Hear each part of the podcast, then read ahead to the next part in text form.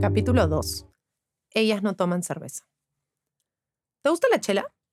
Fue la primera pregunta que le hicieron a la practicante en su primer día de trabajo en la agencia de la Puerta Verde. Inmediatamente las palmas de las manos le comenzaron a sudar. El tiempo con Antonia había llegado a su fin, como suelen llegar la mayoría de prácticas que comienzan con sueldo mínimo y cero negociaciones de por medio. Ahora le tocaba indagar en el mundo de la publicidad. El paso lógico, ¿no? Como decía su padre. Explora ese mundo, capaz la moda no es tu única opción. Como hemos escuchado todos una y mil veces, mantén tus puertas abiertas. Era el eje del consejo. Le decían la agencia de la Puerta Verde porque de verdad tenía una, y llamarla así era más eficaz que llamarla por su nombre. La Puerta Verde era color perico y resaltaba en el mar de casonas coloniales que predominaban en el barrio en el que estaba. Todas mantenían sus fachadas, así fuesen galerías contemporáneas, talleres de artistas o agencias de publicidad, como lo era esta. Pero esta quería resaltar desde que dabas el primer paso. La practicante, francamente, no tenía mucha idea de lo que el mundo de la publicidad implicaba, pero estaba dispuesta a explorarlo. Intuyo que quería explorar otra cara de la creatividad. Capaz la moda y las máquinas de coser no eran lo suyo, pero esta chamba quizás sí.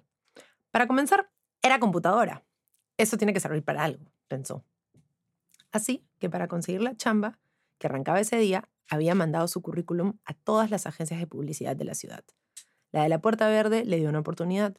Si bien para ese momento ya había ingresado a la carrera de diseño, entró a la agencia a trabajar en el área de cuentas. No es que hubiera mucho para elegir tampoco. Nuestra protagonista tomó lo que había sin pestañear. No se iba a poner con ingredientes. Karen, su jefa, a quien acababa de conocer hacía pocas horas, no era de las que perdía el tiempo en protocolos suelte huesos, media gordita, informalona. Todavía ni la habían agregado al grupo de WhatsApp de la oficina y ya estaba invitando a la practicante a la juerga de fin de año. No tomo chela, le mintió a su jefa de un día. No quería malograr su reputación. Karen no se chupaba el dedo. Sabía que era imposible que le estuviera diciendo la verdad.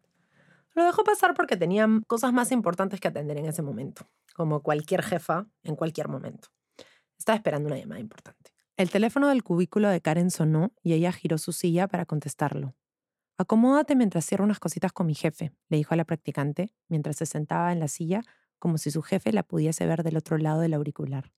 Cuando Karen se puso el teléfono al oído, su postura cambió.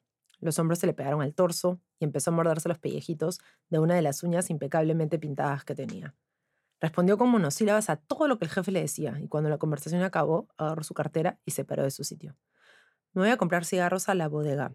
Anda configurando tu correo, porfas, le dijo. La practicante no entendía qué acaba de pasar y tampoco quería preguntar. Cumplió al pie de la letra la tarea que le dejó, así no fuese nada difícil. Karen González era una de las ejecutivas de cuentas más conocidas del medio, de las que han tenido una prestigiosa carrera en agencias de publicidad que llevan dos apellidos ligados por un ET. Además, había construido lo que llaman una marca personal bastante robusta en las redes sociales, apareciendo en distintas conferencias del mundo de la publicidad y el marketing. Tenía todas las credenciales para ser una jefa creída, distante, como Antonia, pero se esforzó desde el primer día por ser todo lo contrario con nuestro protagonista. Karen desde el día uno buscó que la practicante rompa el cascarón con el que detectó que había llegado. Quería ser la jefa amiga consejera que ella nunca pudo tener. Durante uno de los primeros almuerzos, la practicante le comentó a Karen, sin ninguna expectativa, que tenía bastantes proyectos de la universidad y que además escribía en su blog. Entendiendo completamente cómo era estar en su posición, Karen y nuestra protagonista habían llegado a un acuerdo tácito. Juntas y casi desde el primer día, las dos pusieron en práctica una dinámica perfectamente funcional, sin necesidad de hablar del tema ni una sola vez. Si no me pides nada, hago mis proyectos de la universidad. Si me pides, lo hago de inmediato. A fin de cuentas, y conforme transcurrían las semanas, se llevaban bien. La practicante se sentía en el mejor de los dos mundos. Aprendía del lugar donde estaba, pero no descuidaba sus tareas de la universidad ni sus proyectos personales. El multitasking se convirtió en su mejor arma. Todo parecía correr bien, sin mucho sobresalto. Mi jefa es chévere, comentó una noche al llegar de regreso a su casa. Creo que no tiene problema con que escriba en mi blog mientras chambeo. Les contó a sus padres en la cena de lunes en la noche. Sus padres no sabían lo que era un blog, ella no se tomó el trabajo de explicarlo. Por más que los adoraba con toda su alma, no pretendía ser su profesora particular de tecnología contemporánea. Ya de regreso en la agencia, la practicante disfrutaba escuchar las conversaciones ajenas alrededor de su sitio. ver cómo se analizaba tal o cual campaña publicitaria, saber qué opinaba un creativo versus un productor sobre algo que se llevaría o no a cabo, y sobre todo cómo. Los escuchaba decir la palabra presupuesto muchísimo. Parecía ser algo que condicionaba todas y cada una de las decisiones que tomaban. ¿El presupuesto será el enemigo entonces? pensaba para sí misma, tímida todavía como para preguntar. De vez en cuando bajaba al tercer piso un calvito vestido de rosado que tenía el cargo de productor general. Si Tony no lo aprueba, no se hace, le explicó Karen un día, siendo directa pero gentil, como solo ella era capaz de serlo. Me muero, pensaba la practicante, suena como una champa jodida. Yo jamás podría monitorear un presupuesto, seguro gastaría todo. Cuando no estaban hablando o sufriendo gracias al escaso presupuesto del cliente, los publicistas que la rodeaban estaban comparando referencias. Todo el mundo parecía saber quién había estado detrás de tal o cual producción, narrativa o entregable local o global. Esta es una copia de Spike Lee, decían casi siempre. ¿Quién es Spike Lee? Pensaba sintiéndose ignorante. Si le preguntaban quién era Napoleón, Picasso o Adam Smith, hubiese respondido con gusto. Pero sus colegas parecían estar en una dimensión desconocida para ella, coleccionando personas y sus creaciones que habían existido solo 20 o 15 años atrás. Era el colmo de lo contemporáneo, diría después. Olvídate del siglo XIX, ahí todo parecía haber nacido a partir de la existencia de la televisión. Todas las mañanas la practicante pasaba por la mesa de los creativos y veía cómo el director y sus secuaces revisaban las mismas tres o cuatro páginas web que les mostraban que estaban haciendo otros publicistas premiados. Entendería rápidamente que si quería tener una conversación con ellos iba a tener que hacer lo mismo. Así comenzó su romance con Google, el de nunca acabar. Lo convirtió luego en una disciplina, una especie de ritual. Fue así que dio a luz a esa maldita costumbre de tener más de 18 pestañas abiertas en su navegador de Internet, que en esa época seguro era Firefox. No podía ver una ventana y cerrarla. Quería mantenerlas abiertas por si acaso, como si el mago de Oz del Internet se las fuese a llevar a algún lado. Escucho, luego busco. Era su lema principal en esos primeros meses en la agencia. Fue así que entendió en la cancha que la publicidad era el mundo de las referencias. Y le fascinó. Pensó que si eventualmente las googleaba todas, le podría ir bien. Algún día, alguno de los creativos me preguntará mi opinión, le decía a su padre. Esa era la meta. Mientras tanto, registra en tu disco duro todo lo que puedas. Él le aconsejaba de regreso. De vez en cuando, Karen interrumpía sus jornadas de googleo intenso pidiéndole que se quitase los audífonos para darle algún reto microscópico, como aquel segundo jueves de primavera, del cual les voy a contar ahora. Cholita, te tengo que mandar a Mordor. Así se referían los ejecutivos de cuentas al sótano donde estaban los diseñadores gráficos. Estoy que les mando mil correos a esta gente y no me responden. No entiendo qué tan difícil puede ser hacer que el logo destaque. O sea, pues eso están, ¿no? La practicante prefería quedarse callada cuando veía su futura profesión ser acuchillada. Recordemos que para este momento ya estaban estudios generales para entrar a la carrera de diseño. Mira, acá en la servilleta te voy a hacer un plano, le dijo Karen mientras le dibujaba con su pulso tambaleante cómo llegar al sótano. Era demasiado lejos, como si los hubiesen recluido ahí a propósito. No te asustes, el camino es un poco oscuro, pero vas a llegar sin mayores problemas. Ya me cuentas cómo te va. La travesía a la tribu del sótano. Los diseñadores gráficos de la agencia habitaban el sótano. Eran numerosas manos las que a través de Illustrator y Photoshop fabricaban quintaladas de piezas gráficas a pedido del ejecutivo de cuentas de turno. Así como Karen, habían decenas haciendo pedidos. La temperatura entre las computadoras quemando RAM y las personas quemando neuronas creaba su propio microclima de creatividad, según decían. Así se inspiran, gritaba el director creativo de vez en cuando, cuando pasaba y no se dignaba entrar por el olor, sobre todo en verano. Después de esperar afuera varios minutos que se sintieron como décadas, la practicante se atrevió a entrar a Mordor con un pedido de los de arriba. Hola, soy la practicante de Karen. Nada más normal que tener que decir que le perteneces a tu jefa cuando te presentas. Total, usar su nombre propio no hubiese generado ningún impacto. Me pide si es que uno de los diseñadores, con polo negro, delineador negro y converse negras, la interrumpió antes de que pueda completar la frase. Si es que podemos hacer el logo más grande. La practicante se sorprendió. Ellos la tenían clarísima. ¿Por qué hablé? Pensó inmediatamente sin decir una palabra. Soy una pava. Por un lado, entendía perfectamente la frustración en la voz del diseñador que le respondió. A ella ya le habían explicado en su clase de introducción al diseño que el tamaño de un logo no tenía nada que ver con su importancia. Lo que tendría que haber pedido Karen para que impacte era quitar cosas alrededor del logo, no agrandarlo. Pero por otro lado, sabía que a Karen no le haría gracia que regrese sin el logo agrandado. Tenía que lograr no regresar con las manos vacías. Hasta una jefa chévere espera que hayas hecho tu tarea.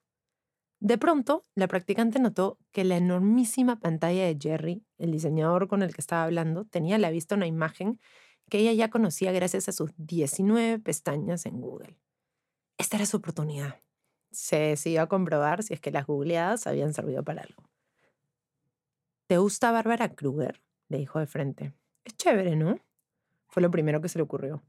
Me encanta que use siempre la misma tipografía y los mismos colores, que se mantenga fiel a su estética. El diseñador lucía confundido. ¿Por qué la practicante de cuentas sabía quién era Bárbara Kruger? ¿Qué pito tenía que tocar ella?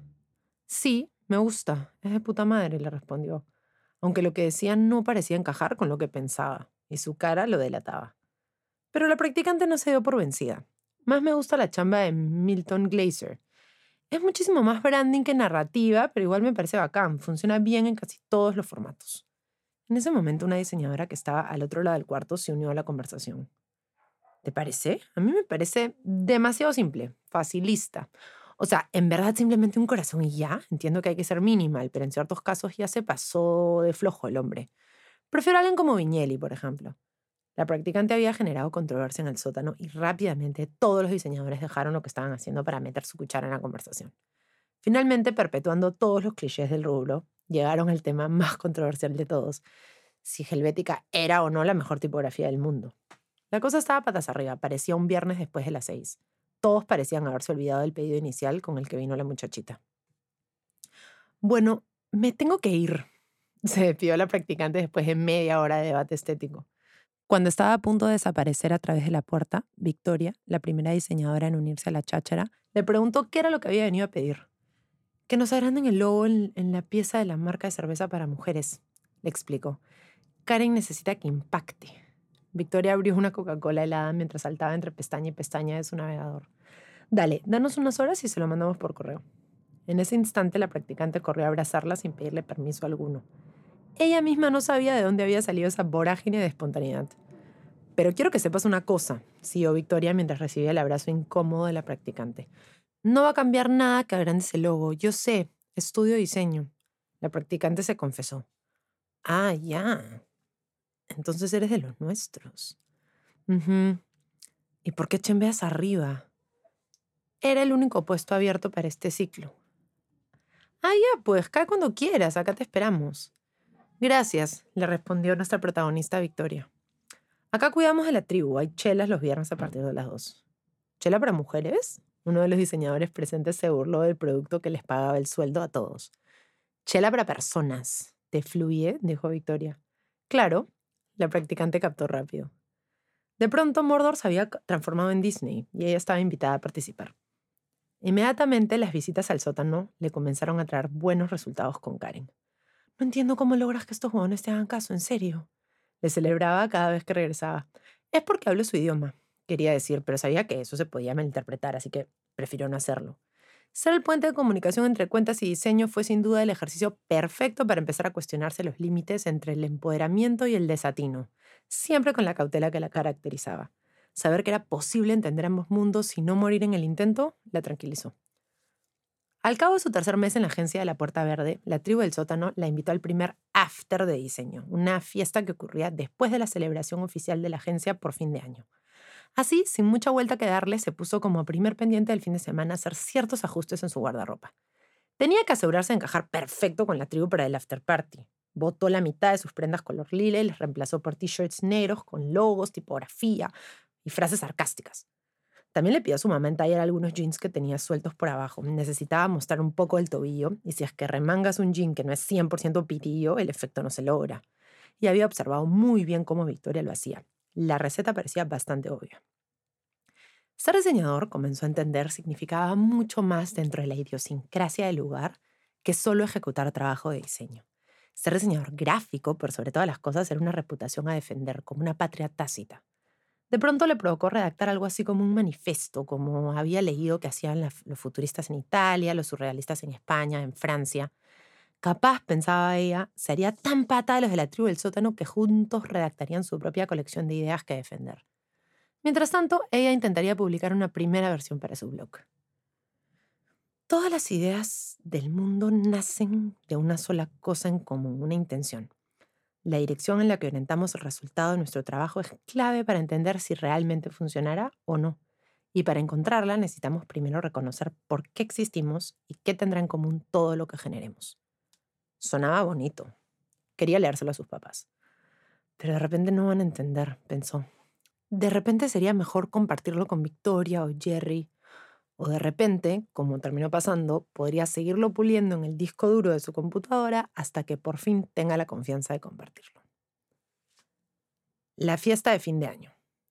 Finalmente llegó la noche que toda la agencia estaba esperando.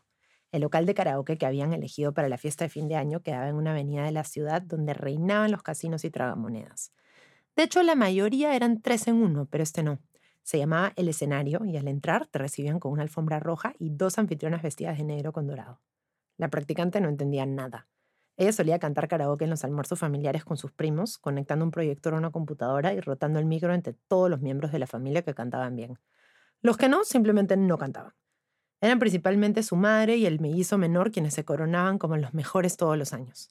En esta oportunidad, todo era completamente diferente. El escenario estaba dividido por zonas, de acuerdo a lo que fueras a consumir. Atrás tenías que invertir menos, adelante más, y eso te daba derecho a cantar más canciones seguidas. Cada mesa tenía un menú de canciones por idioma, inglés, español y portugués. Aparentemente venían personas de todas partes del mundo a esta importante ceremonia de apareamiento laboral que nuestra protagonista viviría por primera vez. El espacio estaba dispuesto para la ocasión y el sistema de recojo de pedidos también. Cada cierto tiempo, observaba la practicante, venía un mozo a trasladar las canciones que las personas marcaban en los papelitos al centro de comando principal. La operación era casi militar, cronometrada a la perfección. Además estaba todo perfectamente brandeado, por supuesto, incluidas las hojas de papel bond forradas con láminas de plástico sucias que los asistentes se disponían a leer con ahínco. Las habilidades de planeamiento que había heredado de su madre salieron a relucir. Su mente, a 200 kilómetros por hora, se preguntaba ¿Con qué canción debería empezar? ¿Cuál es la mejor para calentar motores? ¿Cuál dejaremos para el final? Y finalmente, ¿llegaré a ver a mis colegas de trabajo ebrios? ¿Lo estaré yo? ¿Qué implicaba para una muchachita como la practicante permitirse a sí misma estar borracha frente a sus colegas? La gente estaba emocionada, esa era la verdad, ella también. Todos habían esperado esta jornada de fin de año, un año particularmente difícil como nunca. La practicante observaba rápidamente cómo al entrar por la alfombra roja, las personas que usualmente trabajaban juntas y en su mundito se comenzaban a dispersar dentro del montón. Todos los colaboradores de la agencia habían sido invitados al evento. Los productores dejaban de lado sus presupuestos y los creativos las ideas inviables. Quizás hasta se olviden que soy practicante, pensó. Karen la vio de lejos e inmediatamente se dispuso a pedirle un ron con Coca-Cola y llevárselo. Ya sé que no tomas chela. Esto sí te debe gustar. Ni modo que vas a tener 20 años y no chupar, ¿no? Ni cagando. Le insistió sin preguntar. La practicante no le iba a porfiar. Le debía caer en sus buenas notas y la convalidación de créditos por pasantía de ese semestre. Si le pedía que beba, iba a beber. Se tomó su primer ron con Coca-Cola esperando a ver qué pasaba con los demás integrantes de este jolgorio. De un momento para otro, el karaoke se convirtió en un catálogo de potenciales profesiones para nuestra protagonista bajo los efectos del primer roncito. Mejor planeado, imposible. La mesa de al lado se comenzó a llenar y todos los publicistas de la agencia La Puerta Verde, en especial las mujeres, se voltearon a mirar. La mayoría de quienes entraron a esa primera mesa eran hombres, estaban todos en chaleco azul. Sus chalecos eran de esos que parecen una bolsa de basura plegada pero fina. Sí, a esos mismos me refiero. Al tomar su sitio en la mesa, se aflojaban la corbata y en simultáneo se reclinaban para atrás, como si les pesara el cuello de tanto pensar. Deben ser muy capos, pensó. Seguro toman decisiones demasiado difíciles. Había solo dos chicas con ellos, una sentada al lado de la otra sin decir mucho. La practicante se dio cuenta que ambas entraron con zapatos de taco y fueron al baño a ponerse bailarinas. Observar se convirtió en su primera tarea dentro de esta primera parte de la noche. Después comenzó a preguntar. Esa gente trabaja en consultoría, le comentó Victoria, la diseñadora que ya se había hecho su amiga. La prima de mi mamá hacía eso y nunca tuvo hijos, señaló. ¿Qué consultan? preguntó la practicante. ¿Acaso son doctores? Victoria se rió. Vamos a hacer otro ron, le dijo. Tú todavía estás muy niña para esto. En eso la música empezó a elevarse y el grupo de los enchalecados tomó la delantera con una canción de Luis Miguel, cantando de una forma que no les hubiese hecho ganar el premio en las reuniones familiares de la practicante. Acá, sin embargo, las reglas parecían ser distintas y el ridículo era permitido. Fue en ese instante que nuestra protagonista llegó a la siguiente conclusión. Mientras más estresante se persigue tu chamba, más derecho tienes a descargar cuando no estás en la oficina, sea cual sea tu método. Parecía, por la forma en la que las personas iban perdiendo prendas mientras que su mesa se iba llenando de tragos, que trabajaban solo para llegar al final del día y poder reventarse así con la conciencia limpia. Sacos, chalecos y camisa afuera, si no fuera por los turnos y la operación milimétrica del escenario, hubieran cantado 20 canciones seguidas y probablemente se hubiesen sacado los pantalones en el proceso también. Felizmente, los publicistas se pusieron las pilas y pasaron por todo el merecido repertorio de Miguel Bosé y Carlos Vives. Para el tercer ron, otro grupo de cantantes en apareamiento laboral había ingresado a la tercera mesa grande del local. En ese momento la practicante notó que todos se quitaban unas cosas blancas de las orejas mientras entraban. De lejos parecían aretes, pero más tarde se dio cuenta de que eran audífonos. Esta vez los publicistas parecían estar tremendamente perturbados por la presencia de estos seres. Todos lucían más jóvenes que ellos, con monturas transparentes y pelo más corto a los lados que arriba. Las mujeres y los hombres llevaban puesto casi lo mismo, zapatillas de deporte sin estar haciéndolo, jeans pegados, prendas sin ningún dibujo ni tipografía arriba. Y para colmo pidieron canciones en inglés. Se notaba que lo hablaban bien. De pronto, cuando ya la mirada de la practicante sobre el grupo no podía haber sido más obvia, una de las integrantes la reconoció y se acercó a saludarla. Era Francesca, una chica que estudiaba diseño con ella en la universidad. ¿Qué haces acá? le preguntó. ¡Cantando! le respondió gritando. Era casi la medianoche y la música estaba altísima. Con la gente de mi chamba, tú. Yo también. Chambé hace un par de meses con ellos. ¿Y qué hacen? Innovación. ¡Qué paja! respondió sin tener idea a qué se refería, pero muy borracha en ese momento como para indagar. ¿Qué carajo será innovar? pensó. No es tan chévere, en verdad. Me encargo de pedir comida y cuando me olvido de los tenedores me gritan. Ah, yo bajo al sótano a pedir que agranden logos y dejo fotocopias en las oficinas de los productores. ¿Y es chévere? Sí, en verdad es chévere. Al quinto ron, Karen, Victoria y nuestra protagonista terminaron una mesa solas. El quinto se convirtió en un sexto a pedido de sus superioras. Eres una flaca muy chévere, le dijo Victoria. Pero no deberías chambear en publicidad, es una mierda. Nuestra protagonista quedó muy confundida. Ella creía por fin haber encontrado a su tribu. La juerga es buena y el ambiente es bacán, pero pronto te vas estancar. No te van a dar la responsabilidad que quieres, explicó Karen. ¿Te diste cuenta que el director creativo, el gerente de cuentas y el productor general son hombres? Así ha sido siempre. Por más que cualquiera de nosotras trate, mira tu jefa que es una mujer espectacular, por ejemplo. Hace poco no le dieron el ascenso que le tocaba, dijo Victoria. Y además ni vale la pena. ¿Te has dado cuenta de lo que hacemos? Vendemos jugadas que la gente no necesita. A veces hasta ni las vendemos, agregó Karen. ¿Cómo qué? Dame un ejemplo, pidió la practicante desesperada. Como esa cojudez de la chela para mujeres, recalcó. Vas a ver que en un año la sacan del mercado. Esa noche la practicante no quiso ir al after party del tribu del sótano. Había tomado demasiado y quería meterse a su cama. Cuando por fin recostó su cabecita sobre su almohada, el mundo y el alma le daban vueltas. Si no es publicidad, entonces, ¿qué va a ser?